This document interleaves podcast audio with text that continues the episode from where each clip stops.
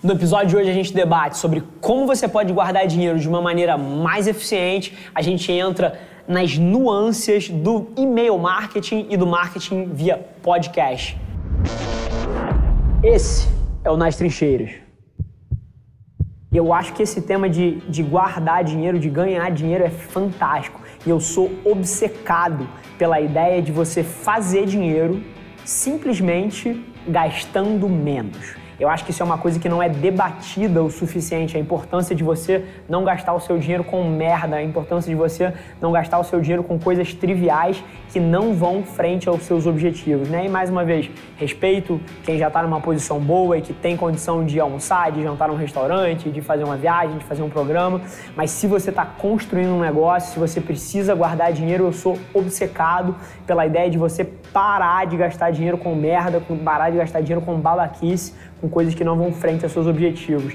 E não só parar de gastar dinheiro, mas também eu acho que ninguém precisa começar do zero. Eu acredito profundamente que qualquer pessoa que faça uma auditoria nas suas coisas que tem em casa, no seu armário, naquelas velharias que você tem, consegue aí criar 500, mil, 2 mil, 3 mil reais de bugiganga que você pode comercializar na internet, no Mercado Livre, no OLX e já começar com algum dinheiro guardado para executar um projeto ou para fazer alguma coisa que queira fazer. Então, na minha visão, a melhor maneira de guardar dinheiro é parando de gastar dinheiro com merda, é parando de gastar dinheiro com babaquice. Isso vai no âmbito pessoal, isso vai no, no âmbito profissional. Se na tua empresa você precisa guardar caixa, guardar dinheiro para fazer um investimento que você quer, para começar uma área nova, para investir em marketing, a melhor forma que você pode tratar isso é parando de comprar merda, é parando de gastar com coisas triviais, coisas supérfluas.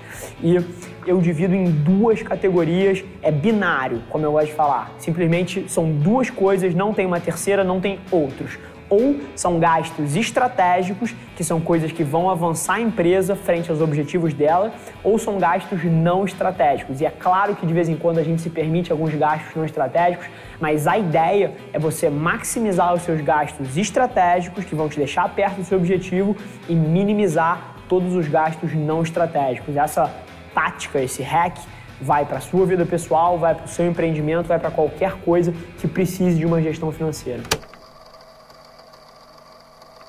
Eu acredito profundamente que se os seres humanos continuarem se comunicando por e-mail, o e-mail continua sendo uma ferramenta de publicidade, uma ferramenta de marketing interessante para os marqueteiros. Agora, tem uma aspas muito grande aí. A gente não está em 1996, quando começou a saga do e-mail, quando começou a adoção em massa do e-mail. A gente não está em 2006, 2003, onde as taxas de abertura de e-mail eram de 80%, 90% e toda newsletter, toda campanha de e-mail marketing tinha 98%, 99% de taxa de sucesso. Isso não existe mais, a gente vive em outro mundo. Se você olhar o teu Hotmail, se você olhar o teu Gmail, se você olhar seja qual for o provedor de e-mail que você tem, muito provavelmente ele hoje em dia segmenta os seus e-mails em dois ou em três categorias. Ele segmenta entre os prioritários, os e-mails que, que o algoritmo imagina que você queira ver, ele segmenta em outros promoções e várias outras categorias. Então a maioria dos e-mails estão caindo nessa segunda caixa, é mais difícil, é uma disputa por atenção, toda vez que você fala de marketing, você está falando de uma curva de oferta e demanda de atenção os consumidores ofertam a atenção deles no tempo que eles estão olhando para aquela plataforma, existe uma briga entre os diversos fabricantes, os diversos comercializadores para captar a atenção daquela pessoa. E o e-mail é um lugar extremamente poluído hoje em dia. Eu imagino que isso só tenda a piorar, mas se as pessoas continuarem se comunicando via e-mail, sempre vai ter um espaço para uma campanha de e-mail bem feita. E eu acho que é aí que você segmenta quem sabe fazer de quem faz de qualquer jeito. Eu acho que apesar do e-mail continuar sendo uma ferramenta super interessante para marketing, nos próximos cinco anos vai haver um, um, efeito de seleção muito grande. Eu acho que só vai sobreviver e só vai ter um espaço no teu inbox quem chegar ali te agregando valor da maneira correta. E aí você está falando de vários campos, do lado da empresa, você tem que ser capaz de segmentar perfeitamente o, o teu público para você ser capaz de entregar conteúdos relevantes para aquela audiência, senão você vai virar apenas mais um spam ali dentro, mais uma mensagem que não ressoa com aquela pessoa e de das duas uma, ou você vai ser totalmente ignorado porque o bullshit radar das pessoas tá fantástico, as pessoas identificam imediatamente quem é que está tentando enganar elas, quem é um spam e quem de fato está agregando e quem elas aceitaram, quem elas deram permissão para que falasse com elas, de quem não faz isso. Então, eu acho que apesar do e-mail continuar sendo uma ferramenta fundamental para o marketing nos próximos cinco anos, só vai ter espaço no seu inbox quem fizer e quem fizer direito um e-mail marketing. Mais uma vez, eu tô obcecado por voz. E eu tô obcecado por voz pelo mesmo motivo que de vez em quando eu me obceco por triatlon, por crossfit, por as coisas que me que despertam paixões dentro de mim. Simplesmente eu tô obcecado por voz porque eu escuto podcasts, escuto audiobooks o tempo inteiro. Eu acho que voz e qualquer conteúdo distribuído através da mídia de áudio é um hack fantástico para quem está disputando um espaço no tempo do consumidor para quem está disputando um pouco de atenção de algum público-alvo. E por que, que eu acho isso?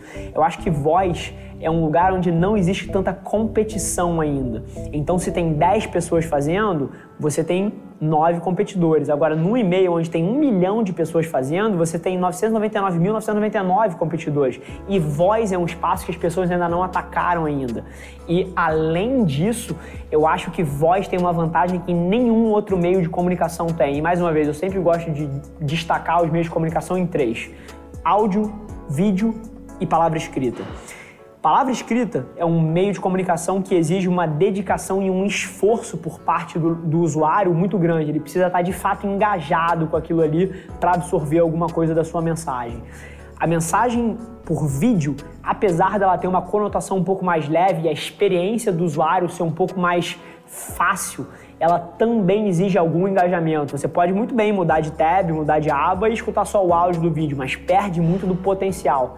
Então, o vídeo você também precisa estar tá olhando para aquilo. Agora, áudio, cara, todas as vezes que eu tô malhando, todas as vezes que eu tô fazendo rolo em casa, horas e horas a fio, todas as vezes que eu tô na academia, todas as vezes que eu tô no trânsito, eu tô sempre escutando um podcast, eu tô sempre escutando um audiobook. Eu acho que áudio te poupa tempo porque ele é uma mídia que pode ser consumida de forma passiva. Você pode literalmente estar tá fazendo outra coisa e ter quase todos os benefícios de um consumo ativo. Eu acho isso fantástico.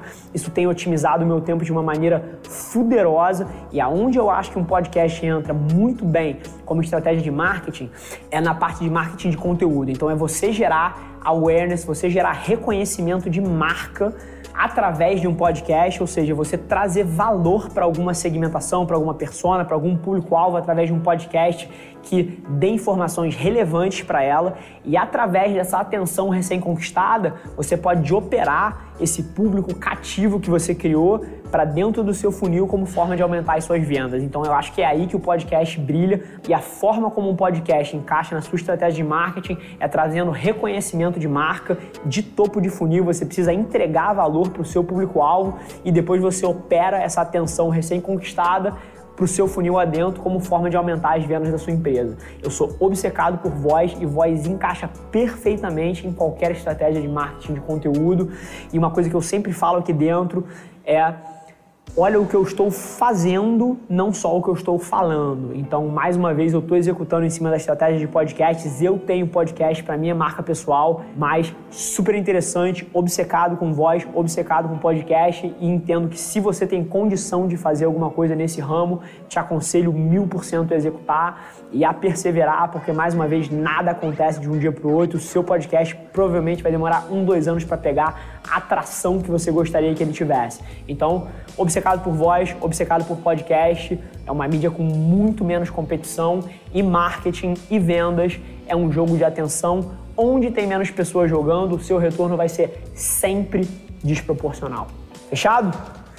Esse foi mais um episódio da nossa experiência em áudio e como eu já falei, eu adoraria saber que você está gostando do que a gente está compartilhando por aqui. Então não esquece, se você está tirando valor desse conteúdo, ia significar o um mundo para mim, que você tirasse um print da sua tela, postasse no Stories me marcando e aproveita para ir na sua plataforma favorita também e deixar um rating de cinco estrelas e um comentário lá, ajudando a gente a construir essa comunidade tão vibrante que move o Brasil para frente através do empreendedorismo e que fala desse Brasil que dá certo. É um prazer ter vocês comigo e a gente se vê no próximo episódio do podcast.